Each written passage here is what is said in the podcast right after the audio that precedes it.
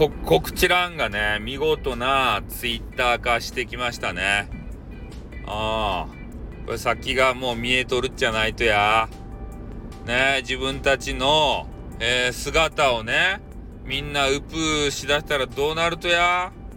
出会い中が増えろもん。ね私焦げな容姿ですばいって言って、ねみんなこぞってさ、なんかようわからん巨乳がよう見える服ば着て、で、それでアップするっちゃろ？どうせ。ね？運営がどこまで許してくれるかっていうのをさ、アップするっちゃないとや。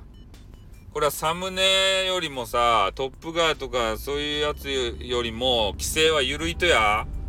あれは、告知欄は。ね？え、あの、パイオツブリンブリンガールバ見たばい？あれで、告知欄で。あれはよかったや、運営さん。ねえ、ああいうのを見せられたら、ねこう、あの、出会いたくなってしまう出会い中がいっぱい出てくるじゃないとや。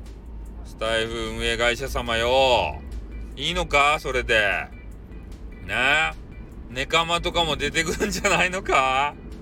そのうち。ねえ、怖い怖い。ほんと、ガチ怖い。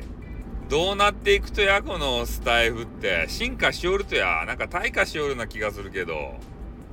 ね優しいインターネットじゃなかったとや俺たちね配信者っていうのはその音声配信者はね姿形が見えんけんいいところもあるわけですよそれがね今回のような、えー、告知欄ツイッターか、えー、をされてしまうとやっぱりお姿をねウプする方がさ増えるじゃないですか。ね？せっかく夢と希望を抱いて音声配信の世界、スタイフやってるのに、ね、なんじゃこりゃみたいなことになって幻滅しちゃったりしたら土下するとや、ね、見たくなかったみたいなさ、なんかよくあるじゃないですか。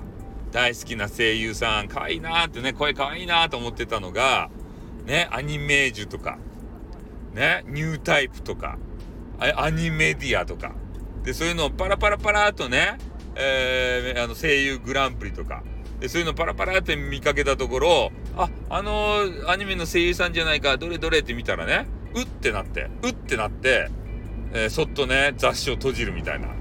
そういうことになったらどうするとやスタイフ運営会社様。ね夢と希望を見させてくださいよもうちょっと。ね。えそういうことをちょっと感じました。じゃあ終わります。あってー